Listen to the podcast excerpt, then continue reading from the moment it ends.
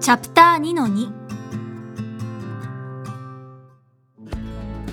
チャプター1では論理の理解を深めるには次の3段階が重要と言いました。A インプット。B 整理。C アウトプット。インプットし整理してアウトプットするという流れでしたね。ではそれぞれの段階でどういう勉強をすればいいのかを説明していきます。まずインプットのやり方です。教科書や参考書を読むときにペンやマーカーで線を引くことはありますよね。そんな時重要と思う部分に線を引く人が多いのではないでしょうか。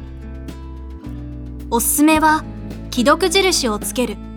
つまり理解したところに線を引くというやり方です。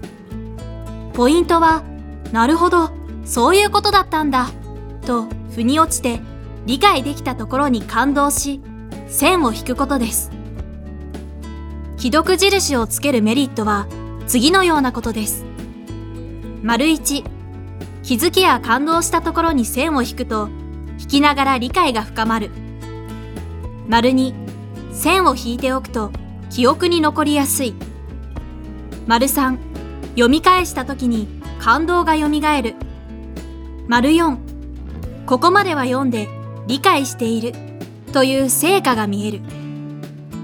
分かった時の感動や記憶は時間が経つと忘れてしまいます。既読印をつけていくと読み返した時に理解した時の感動を思い出せるのです。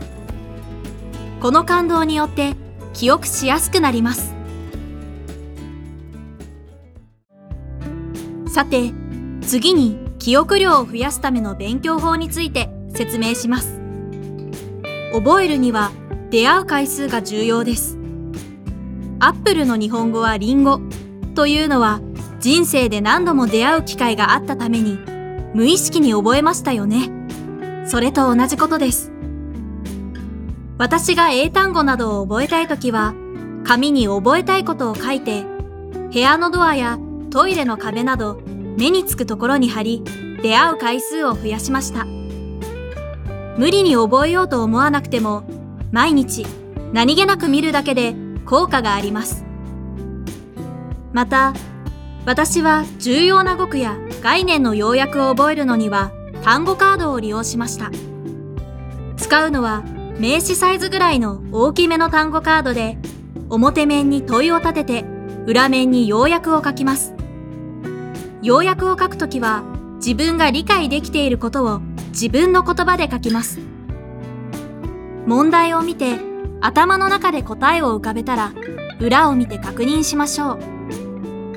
単語カードを使った勉強法のメリットはいつでも手軽に確認できることです。電車での移動中休み時間寝る前などに勉強できます。